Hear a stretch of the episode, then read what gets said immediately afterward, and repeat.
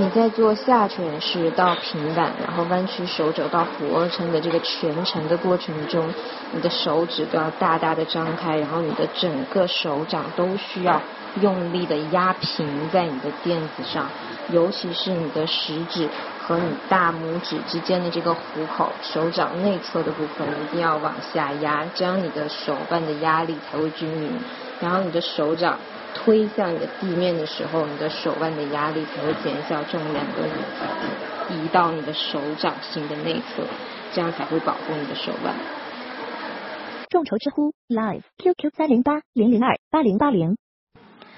呃，其实外面有很多瑜伽老师都没有正规的瑜伽执照，他也在教课，这点确实特别不好。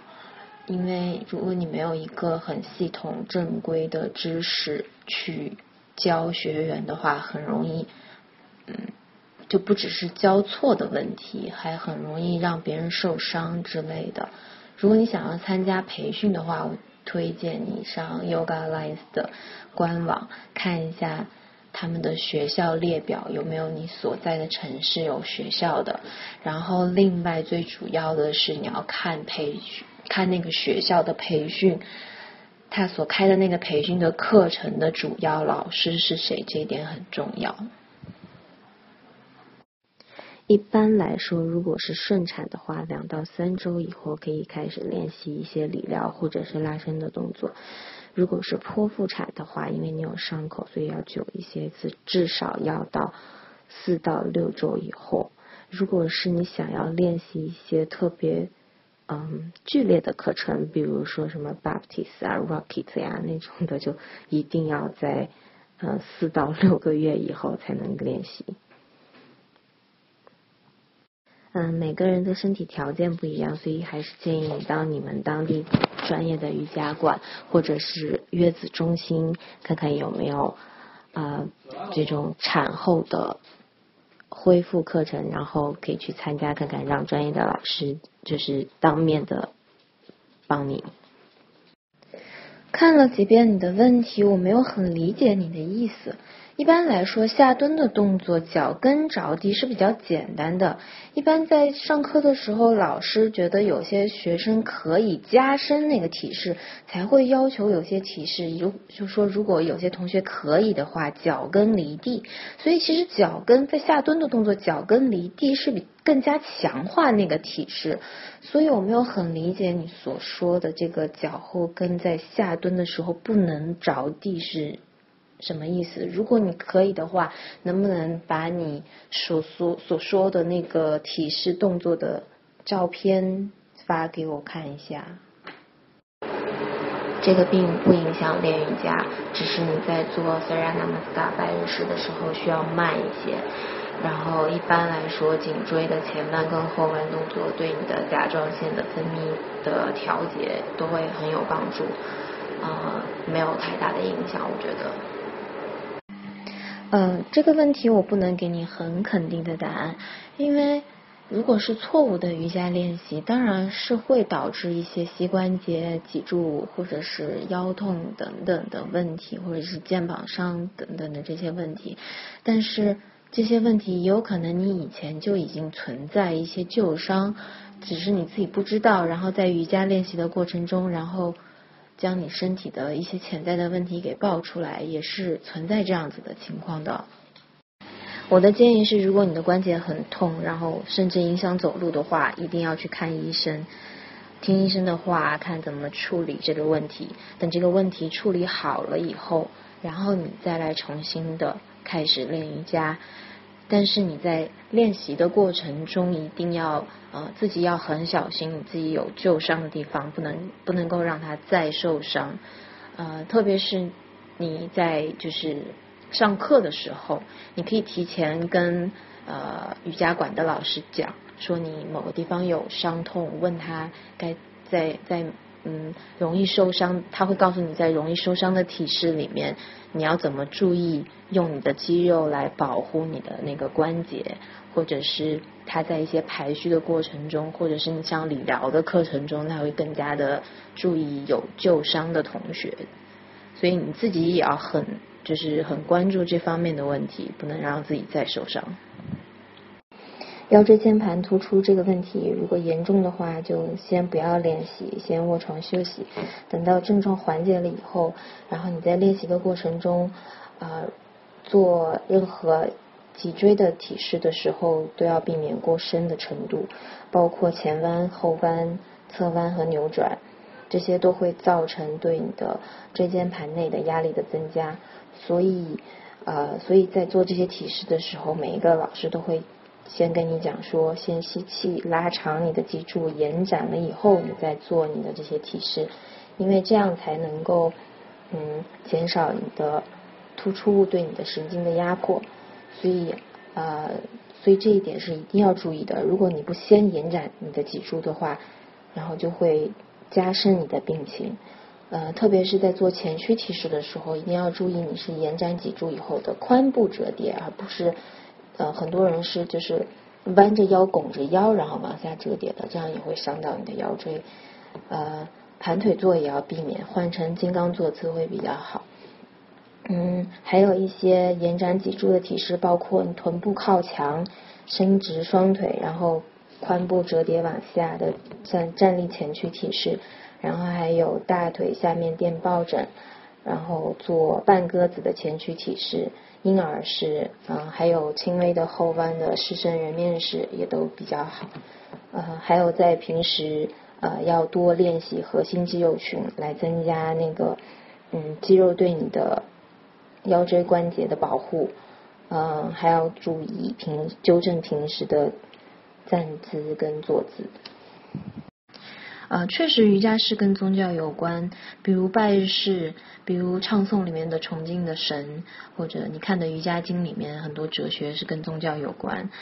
呃，在清真寺还不能做瑜伽体式，因为印度教跟穆斯林他们拜的神不一样。但是现在很多人也对这点提出质疑，就比如说，嗯，我摆一个体式动作，我并不是为了拜另一个宗教的神，嗯。就好就好比我做一个舞王式，或者是我做一个手倒立，我并不是为了拜一个神，所以我也没有说有侵犯别的神，所以我觉得体式并不代表是宗教。呃，现在很多人练习瑜伽也并不是为了宗教，嗯，而且印度教跟佛教也也不是说就教你是迷信，所以我觉得不要对宗教带有偏见，走火入魔更加不存在。有哮喘的话，尽量热瑜伽不要上吧，普通课都可以的，没有问题。嗯，这种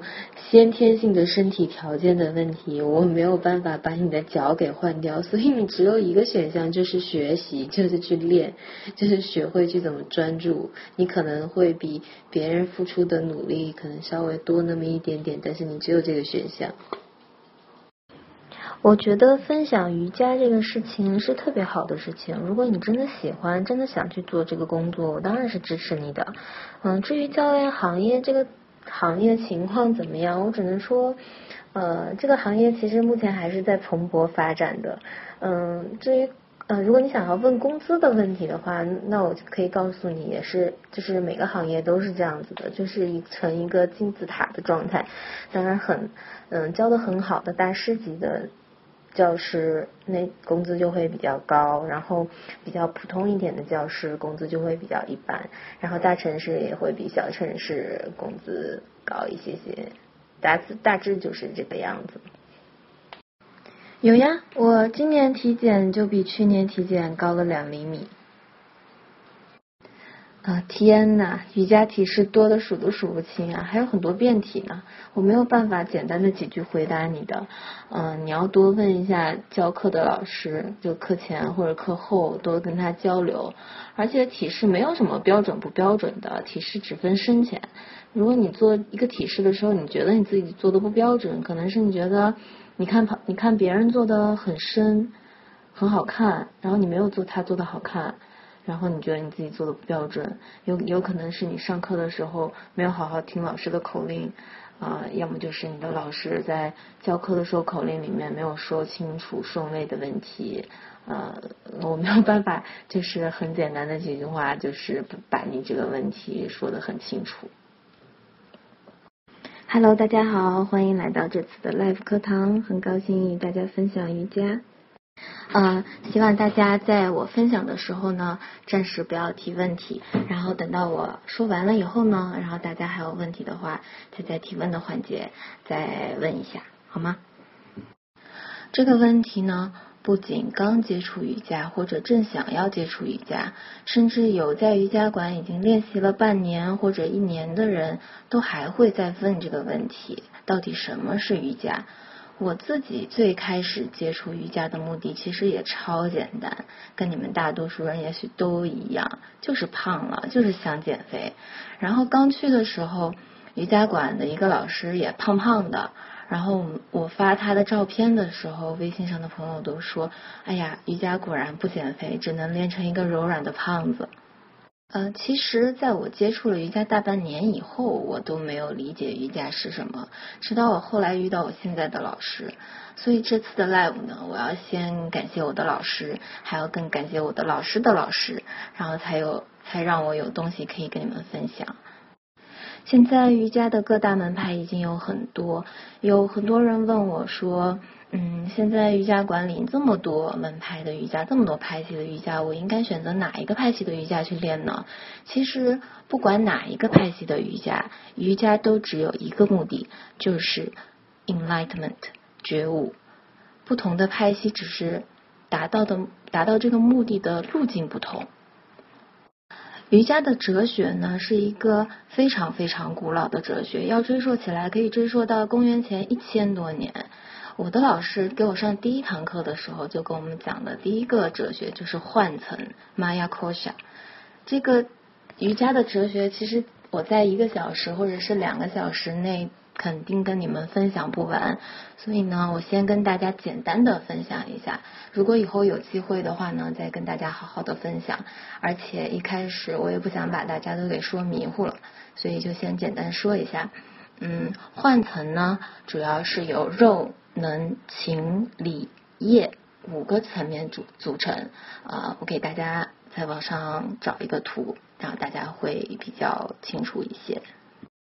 这个图呢，就是我刚才所说的玛雅扣下换层，它是由肉体层、能量层、情绪层、逻辑层跟业，就是你的灵魂层五个层面组成。呃，哈达 Yoga 就是。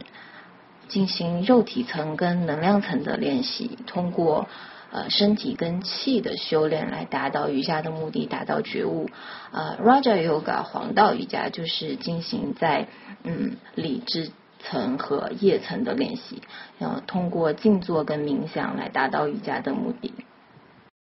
那可能大家就要问了，瑜伽的目的觉悟到底是什么？嗯。大师帕坦加里说：“Yoga s chita vritti niroda，就是翻译成中文就是瑜伽是心灵浮动的停止。你不会为了外界的短暂的物质的快乐或者是痛苦啊影响你很深。呃，佛说观身不净，观受是苦。所有的干净都会归于不净，所有的快乐都是暂时的，都会转向痛苦。嗯，因为你没有没有拥有的时候，你会觉得痛苦；你拥有了，又会担心失去而痛苦。你活呃，或者那个你拥有了以后，又会担 又会想到啊，我没有得到更好的，而得而会去痛苦。然后失去了又是痛苦。所以瑜伽的觉悟就是控制、平衡跟合一，超越概念性。呃，瑜伽的哲学呢，这次的 live 就简单的分享到这里。呃，接下来呢，我还是主要仔细的说一下大家目前最关心的体式的问题。众筹知乎 Live QQ 三零八零零二八零八零。体式简单就分为两大类，一种是强化，一种是伸展。强化呢，就是对肌肉进行收缩，通过对抗地心引力来进行力量性的练习。伸展呢，就是对肌肉进行延伸跟拉长，一般是顺应地心引力来进行练习的。体式还可以分为静态跟动态，这个也很好理解，按照字面意思就是动起来的跟静静的。了解体式呢，还需要认识一个很重要的概念，就是关节。关节呢由两根骨头组成，每一个关节的周围呢，它都存在 marma。就是能量丛，嗯，体式的强化跟伸展都是通过刺激玛玛这个能量丛对身体来产生影响。从中医的角度，大致你就可以理解成穴位；从科学的角度来看，大概就是你可以理解成呃，通过体式的练习来刺激身体的淋巴跟分泌腺，最终达到刺激中枢神经的目的，然后从而调理你的身体能量。跟情绪各个方面，通过嗯你在练习的过程中，对你自身的内在系统的调节，而不是靠外界的仪器或者是药物来进行调理你的身体和修复你的身体。虽然瑜伽在一定程度上可以调理身体跟情绪上的毛病，但是它不是万能神器，也不是万能神药，所以你千万不要迷信。啊，虽然全球各地也有那种，就是嗯，有抑郁症病人通过瑜伽变好，或者是甚至还有那种呃医生都无法治疗的残疾的那种疾病，也通过瑜伽治好的案例。但是该上医院的还是要去啊。这个问题，我想参加这次 live 的大多数人都非常的关心。单看减肥效果的话，瑜伽或许不是一个能够快速减肥的运动。能不能减肥呢？还取决于每个人的身体的特质、每天吃的食物多少、上的课的类型、呃平时的生活习惯，而且每个瑜伽老师的风格是不一样的。有一些比较柔和，然后有一些就比较呃比较能够动起来。所以有些课上七十五分钟下来，比健身房练十个小时还累。然后有些课你上下来，你觉得就像睡个觉一样舒服。呃，所以就像前面说过了，瑜伽的目的是为了达到觉悟，而身体的健康、匀称的线条，甚至马甲线、八块腹肌，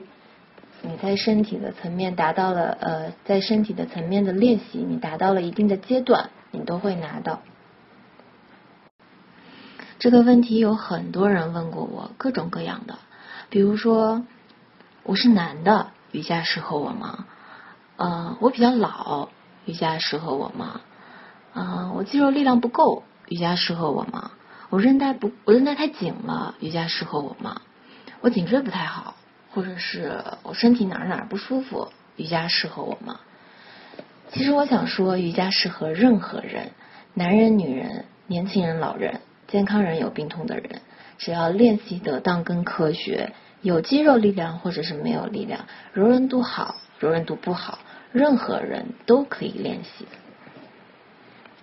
有一句话我分享给大家，就是只要你能呼吸，你就可以瑜伽。嗯，比如说很多人跟我讲说，我实在是太硬了，我觉得我真的不适合练瑜伽，太痛了。其实我告诉你，我也不是天生就会劈一字马的，我也不是天生一往后翻我就能够手着地翻到轮的，我又不是天生随便腿一抬就能挂到脖子后面的。就是你所能拿到的这些东西，都是靠你平时的累积。就算你练了十年，你一字马都劈不下去，又有什么关系呢？记得我刚才说的嘛，瑜伽的目的并不是你能够做多美多棒、看起来多拧巴的体式，只要你在练习体式的过程中，你拿到了一个觉受，你在练习体式的时候，你刺激到你的能量丛，对你的身体产生了有利的影响，然后再更深更深一层的话，你在体式的练习中，你学会了专注你的自己，观察到你的情绪，并调理了你的情绪，你就是一个好的瑜伽练习者。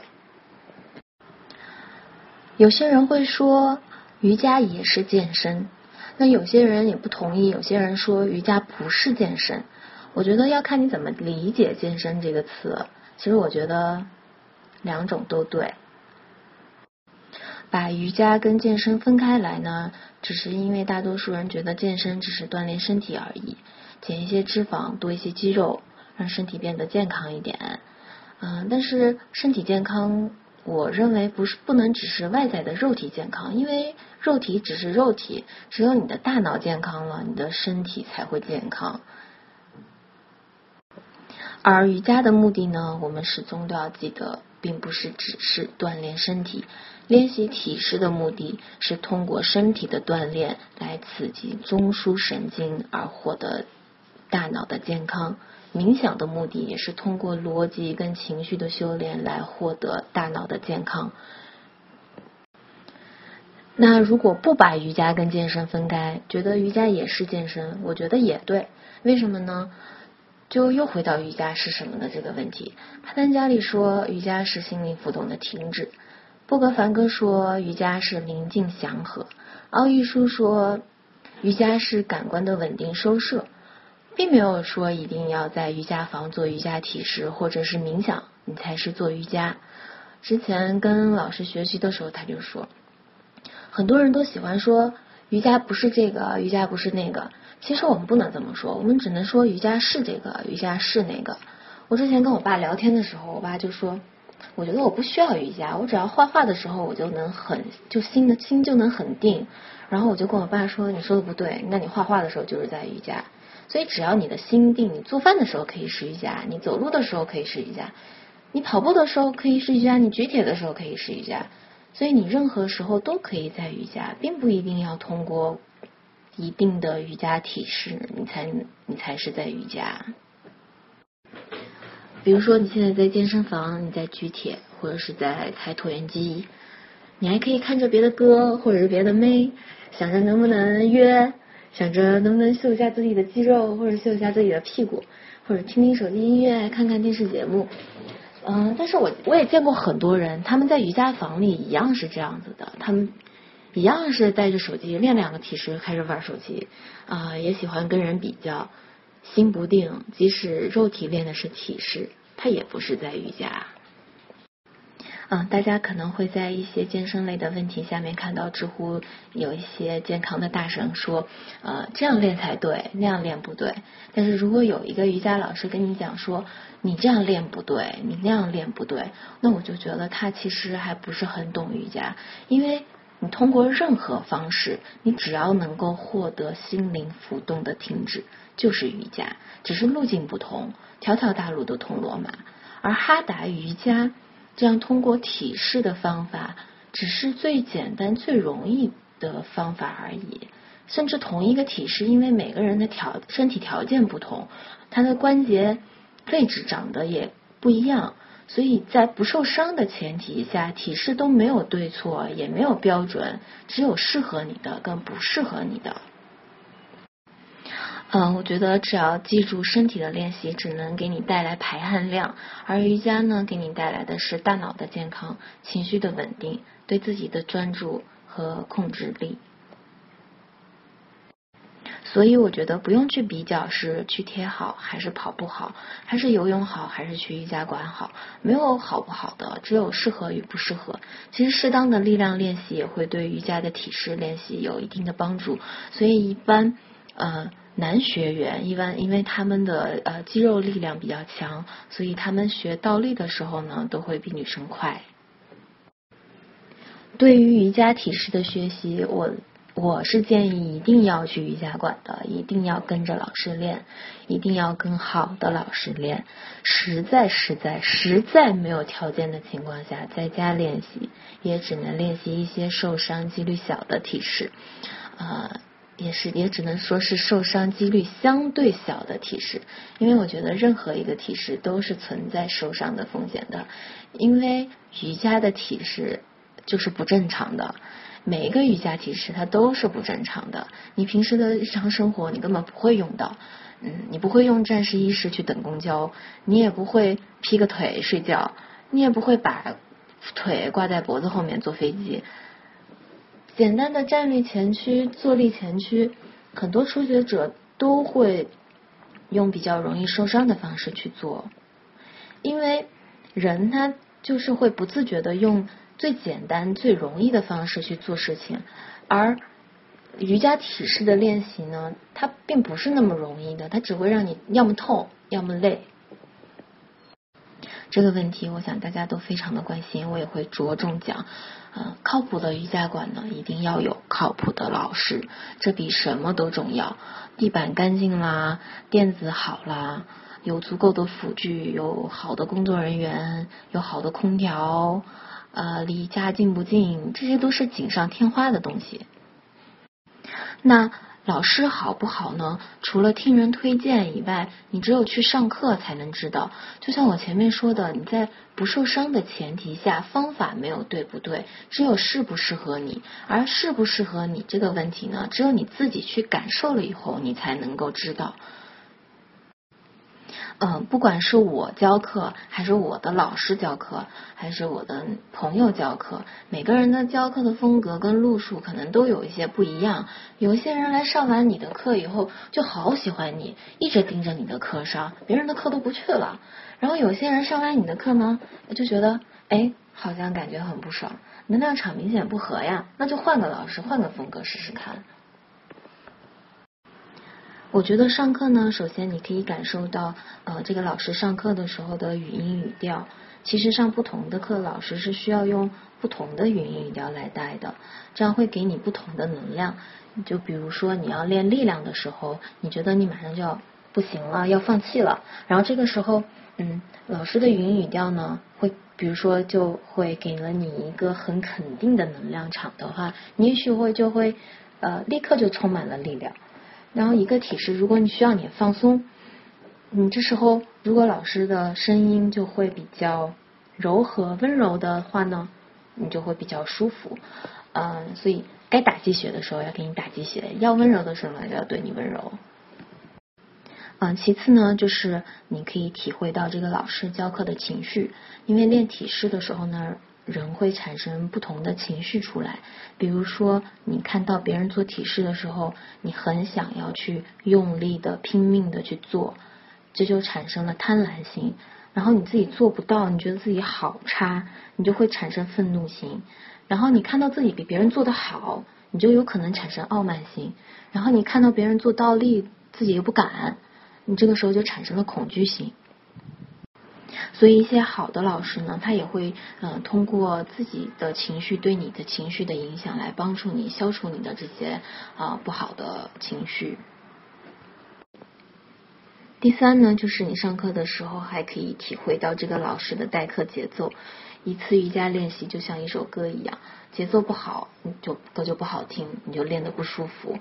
嗯，而舒服呢，不一定是慢节奏，慢歌可以好听，快歌也可以好听。一首曲子有呃固定的几几拍，练习也是。所以啊，好的老师呢，在代课的时候，他心里面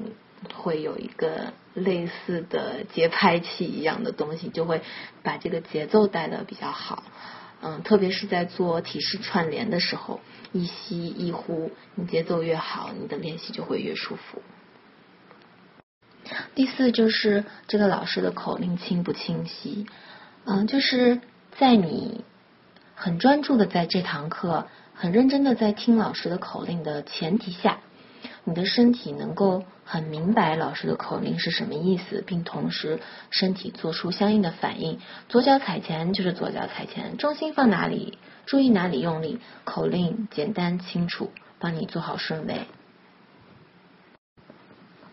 嗯。然后就是排序的逻辑跟调整的手法。那排序的逻辑，一般初学者是嗯比较难明白的，但是你可以凭你的直觉排序好，你今天上课拿到的觉受就多，练完身体就舒服，你会上完课觉得关节有打开。嗯，老师的调整手法是否稳定？嗯，有没有让你受伤？还有呢，就是我比较喜欢有一些老师，嗯，偶尔上课的时候讲点笑话，逗大家玩一下什么，因为幽默的时候给出的能量就会很正面。但是我以前遇到过一个男老师，上课的时候就一直在讲笑话，口令也不好好说了，调整也不好好调了，其实那样也不太好，也不利，不是很利于学员的学习。嗯，瑜伽的教授呢也是有等级的。首先是呃，yoga instructor 指导者这类的人呢，已经获得了某些的知识，在教导分享这些知识。然后是 yoga teacher 老师这类的人呢，他在呃不断的自我学习呃中获得并创造一些新的知识、新的概念、新的法则，然后再积极的分享出去。而上师呢？呃，就是 guru。上德之人一般都已经具有世界性的影响力。我去印度的 Richcash 的时候，就认识一个嗯越南的瑜伽老师。他去印度就是说，希望他能够在印度找到一个好的 guru，可以带他一直休息。呃，新手练习需要避免的最大的两个误区呢，一是不要过激，二是不要退缩。那很多人为了迅速减肥，或者看到别人做的体式好美好深，自己也想要迅速的去做到，就很急功近利，然后每天上很多课，练习好多次，这样不仅会给身体增加负担，而且很容易受伤，而且不不断的对那个中枢神经进行反复的刺激，也不是也不是很好。这呃，而且这并不是瑜伽练习的追求，瑜伽练习的追求，我们要永远的记住是身心的稳定跟平衡。那有一些人还会因为上了一节课就开始退缩了，觉得自己不行，嗯然后就觉得自己哎呀好硬好痛，还没有别人做的好。其实身体的硬跟痛都是身体老化的现象。其实大家想想，我们自己小的时候都很柔软的，嗯。而且现在大家都会有一些多多少少都会有一些肩颈的问题。我在上理疗课的时候啊，好多学员都觉得感觉自己哎呦被被虐的呀，上课的时候不是嗷嗷叫就是死死叫，然后下课了以后就会说哎呀觉得爽，哎呀肩膀好轻松。其实不管你哪里弱哪里没力哪里硬，就千万不要遇到一丁点的小困难就退退缩了。嗯，新手还有一个很大的误区呢，就是练习的时候因为累、痛，然后就会偷懒。我之前说了，人会不自觉的用轻松的方式去做事情，能偷懒就偷懒，其实这就不利于练习，反而会受伤。嗯，很多人会因为偷懒，大腿肌肉不收紧，特别是胯颈的人，然后慢慢的压力就全在膝盖上面。久而久之，你的膝盖就掉就要废掉的，然后膝盖废了就废了，就没有办法长新的了。所以千万千万不要偷懒，再累的时候，该收紧的肌肉也要把它收紧。还有就是呢，不要过分的强调身体的柔韧性，拉伸当然是好的，但是一味的追求拉伸，这也是一种过激跟贪婪。所以要有力量，也要柔韧性，要让身体平衡的发展。然后最重要的是，我在这场 live 里面强调了好多次的，瑜伽不应该只是停留在身体层面的练习。前面我们有说到，体式的练习是为了刺激关节周围的 marma 能量丛，所以了解关节的移动方向很重要。理论上呢，关节的移动方向有前弯、后弯、侧左、侧右、扭左、扭右。以及伸展跟挤压，但是实际上挤压关节只在理疗性的需求中出现。比方说有人受伤了，他需要带一个护具把关节给固定住，而伸展一般就一般是跟啊前面六个方向是结合在一起的。那人最主要的关节大关节十五个：颈椎、胸椎、腰椎、肩关节、肘关节、腕关节、髋关节、膝关节、踝关节。那其中肘关节跟膝关节的移动方向呢就比较有限，那所以在体式的练习过程中，如果没有顺应关节的移动方向，你就会受伤。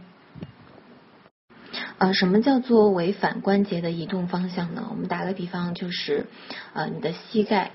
你的膝关节是只能够前弯，没有办法后弯的。啊，我不知道大家这样我这样说大家能不能够理解，因为大家是看不到我的。呃，就。其实就是意思就是你的小腿是只能往后提的，你不能不能往前提。所以你在做一个体式的时候，那个体式其实是要求你有其他部位的觉受，但是你做错了，然后你把压力都变成了压力增加到膝关节上，然后反而让你的压力做了一个不该有的方向的移动，它就会受伤。还有就是刚才提到的过激的练习跟偷懒的练习，呃，上身的紧和下身的紧都会把你的压力施加给你的腰椎，嗯，特别是胯部的紧还会把压力施加给膝盖，所以其实真的很不建议初学者自己单独瞎练习。身体一定要有觉知，当你感官一定要收摄回自己的身体，要分清楚好的痛跟坏的痛。那好的痛呢，是那种慢慢会消失掉的痛；那坏的痛呢，就是会受伤的那种刺痛。你自己一定要就是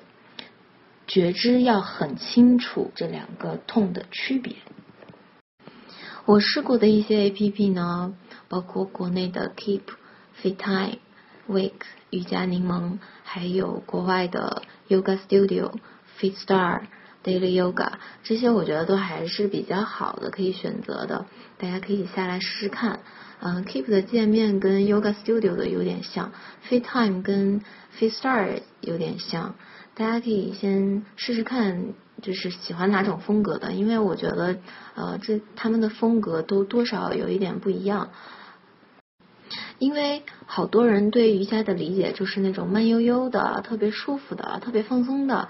嗯，加上做 A P P 的人，我想他们也不想，因为很多小白用户因为他们的 A P P 把自己给练坏了，所以我我看的很多啊 A P P 上面的初学者的课程都是特别特别简单的，然后特别特别慢的，所以嗯，就是在我在我看来，其实，在如果大家光靠 A P P 上固定的课程呢，学到的东西还是很有限的，嗯，所以现在他们好多 A P P 还在做真人课程、真人直播，大家有兴趣也可以看一下。嗯，其实我个人最喜欢的是 Yoga Studio，因为 Yoga Studio 有一个自己排序的功能，对于有经验的练习者来说，真的是实在是特别棒。虽然我觉得初学者用不到这个功能，而且这个 APP 对于不会英文的人来说，可能就有一点困难。然后还有瑜伽柠檬，我觉得他们的公众号做的挺好的。我认识的一些嗯比较厉害，我也很尊敬的老师，也经常在朋友圈转他们的文章，啊，干货确实比较多。之前有人问如何挑选瑜伽垫这个问题，所以我也想顺带说一下。你们也许听过很多人或者公众号跟你们说，不要不要追求瑜伽垫的防滑，就不愿不利于练习，嗯。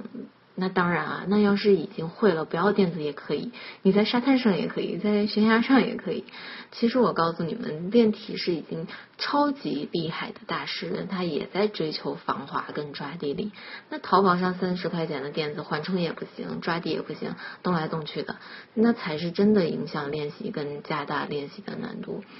呃，所以我的建议是，如果瑜伽垫、瑜伽馆的垫子还不错。嗯，初学者就可以先买一个薄的，然后去瑜伽馆里垫在瑜伽馆的垫子上，又防滑又卫生。那如果你觉得你们瑜伽馆的垫子不行，嗯，那就买一个厚的。那我的推荐是，呃，我觉得 Lulu Lemon 的 Lulu Lemon 的那个两毫米的，不到四百块钱，你可以在官网买，也可以在专卖店买。那如果你经济条件比较好，比较不差钱，那你就果断买那个 Lifeform 的土豪垫。就因为那个真的很好用，线都给你画好了，嗯，而且你练体式的时候呢，有助于你找距离。那青蛙黑垫呢，特别耐用，可以用十年，但是真的滑到不行。那瑜伽服呢，我有几个特别特别喜欢的牌子啊，当然我最最最最最喜欢的就是美国的一个牌子叫 ALO。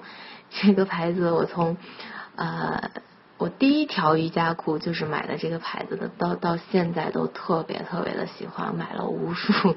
真的是很烧钱很烧钱的一个事情。然后还有一个牌子叫 Inner Fire，它是加拿大的一个牌子，也很棒。然后还有一个澳洲的牌子叫做奥美尼，也很棒。好啦，这次的 live 我要分享的都已经分享的差不多了，下下面是大家的提问时间。我觉得这个问题我可以给你否定的答案，因为一个老师他是不是负责任，是不是教的好，是不是了解他的学员，并不是一张证书就可以说明问题的。呃，如果你的问题是啊，你觉得你的提示练习的还不够好。或者是你想要拿到的提示，你至今都还没有拿到，那就是我只能给你的答案就是练习。如果你不知道该怎么练习的话，那你就只能找一个老师教你怎么练习，这是唯一的办法。看书当然是可以的，但是其实我觉得，呃，很多初学者，我要推荐你去看，呃，哈达瑜伽经、哈达之光、巴丹加里的瑜伽经，呃，就是其实就我个人的经验来说，初学者一般不是很能理解书上讲的是什么。这个问题前面有一个呃同学有问到，我之前回答过了，你可以。往最前面的那个地方翻一下，没有呢，早着呢。要是觉悟了，就已经在瑜伽的哲学里面就已经属于神级人物了。那这个问题当然不差钱的话，当然是请私教更好了。因为整个课里面，老师就只关注你一个人，你只看只关注你一个人的情况，你的身体条件，你做的对不对？他的条件也只调你一个人。但是小班课就没有办法做成这样了，所以私教课当然贵啊，贵有贵的贵有贵的道理啊。冥想的 A P P 推荐，这个好像没有，因为冥想是你自己对你自己的逻辑跟叶层的一个练习，你并不需要听老师的口令。嗯，现在有一些瑜伽馆的所开的冥想的课程会嗯加上一些呼吸法，那呼吸法是需要老师来教的，或者是嗯那种是需要。老师带一下的，但是整个冥想的过程都是没有人说话的。呃，如果你超声的话，你在练习的时候一定要很小心，因为超声的人膝盖是最容易受伤的，因为他比啊你你会比一般人在练习的过程中更不愿意去用你的大腿肌肉来呃练习你的体式。你平时站的时候，你你也要注意，就是尽量的。嗯，稍微弯曲一点点你的膝盖，然后尽量的用你的肌肉来支撑你的整个身体，而不是把你的膝盖给卡死，然后去支撑你整个身体的重量。嗯，我觉得你的问题可能是问我是不是要先热身再加深体式，因为你做热身的时候你是通过体式来热身的，只是。嗯，我们一般一堂课上是，比如说通过一些简单的体式来热身，然后等你的身体热了以后，然后再去帮你做一些你可以做到的深度。嗯，对了，之前我看到有一个呃人还在问了一个问题，就是呃课前跟课后的调息跟休息是不是必须的？那我可以告诉你，这个一定是必须的。当然啊，现在已经有很多男人在练习瑜伽了，那你不也在练习瑜伽吗？对吧？所以就是我觉得，随着中国呃的男性同胞对瑜伽这个事情的偏见呃慢慢的消除，当然是看到瑜伽的好处，当然是会有越来越多的男人练习瑜伽的。嗯，现在特别是大城市，已经有很多男人在瑜伽馆里练习了。哎，你看，你看，你们这些孩子呀，我整场 live 说了，辛辛苦苦说了一个多小时，你们好像一句话都没有听进去嘛？瑜伽的本质是什么？所有的瑜伽只都只有一个目的，就是达到觉悟，就是达到控制、平衡跟合一，只是它的方法不同，只是它的路径不同。那一般来说，不管是理疗瑜伽、基础瑜伽、哈达瑜伽、阴瑜伽。火箭瑜伽、环宇瑜伽、阿什唐加瑜伽，不管什么瑜伽，它都是路径不同。然后你去上课，你就知道有什么，你就能够体验到有什么不同了呀。比如说，一般来说，理疗瑜伽嘛，就是比较注重于呃关心学员有哪些身体上的不舒服。一般上是，比如说你肩颈不舒服啦。嗯，腰椎不舒服啦，然后就通过一些体式来帮你缓解你的这些不舒服嘛。然后基础瑜伽嘛，一般就是呃帮你啊为就是为你以后做一些去练习一些比较难的啊瑜伽序列，或者是上一些比较难的课，做一些基础的准备。呃，英瑜伽其实我也非常非常的喜欢，它最大的特点就是时间长，一个体式能够至少要五分钟是很正常的，嗯，所以我觉得它也不是很缓和的，因为呃，因为就是在你的呃肌肉啦，或者是韧带啦，或者是因为关节的原因啊，你做一些体式的时候你会觉得痛，所以。在你在痛的情况下，还让你停留那么长的时间，所以啊也不能算是好上手，对吧？所以啊，如果你遇到一个比较温柔的老师呢，他就给你加一些辅具啦，啊软软的抱枕啊，然后帮你就是慢慢的，然后在就很在比较舒服的情况下拿到那个很长的觉受的话，呃，就会你会觉得相对缓和一点。呃，我觉得在身体层面的效果也呃不一定就能说它差不多，因为比如说你去举铁，你是通过呃外在的重量来给你增加你的肌肉，但是瑜伽不是啊，瑜伽是通过你自身呃对，如果你是做瑜伽强化的体式，你是通过呃对抗地心引力，那你是通过你自身的重量，而不是靠那些铁啊的重量来锻炼你的身体。所以达到的效果其实也是不一样的。你说的多长时间是长时间呀？你不用先报名啊，你也不用先就是立马头一热脑袋一拍就去办他们的年卡。你可以就是很多瑜伽馆会有那种试听课程啊，不要钱的。